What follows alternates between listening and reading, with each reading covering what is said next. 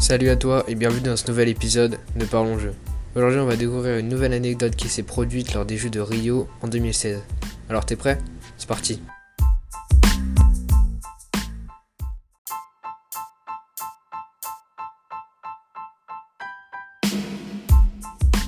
Un tennisman argentin qui participait au tournoi olympique en cours prenait le chemin de son match dans le village olympique pour aller affronter le Serbe, Novak Djokovic.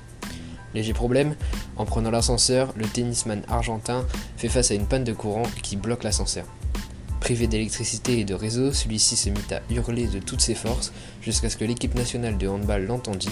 En une quarantaine de minutes, ils réussiront à le sortir de l'ascenseur et le tennisman put finalement jouer la rencontre. Cet événement ne l'a visiblement pas affaibli puisqu'il réussit à battre le Serbe en 2-7 et à aller jusqu'en finale olympique. Juan Martin del Potro finira donc ses Jeux Olympiques avec une médaille d'argent et des souvenirs à raconter. C'est déjà la fin de cet épisode, nous on se retrouve bientôt pour un nouvel épisode. Si ça t'a plu, tu peux d'ores et déjà t'abonner ou partager ce podcast à tes amis.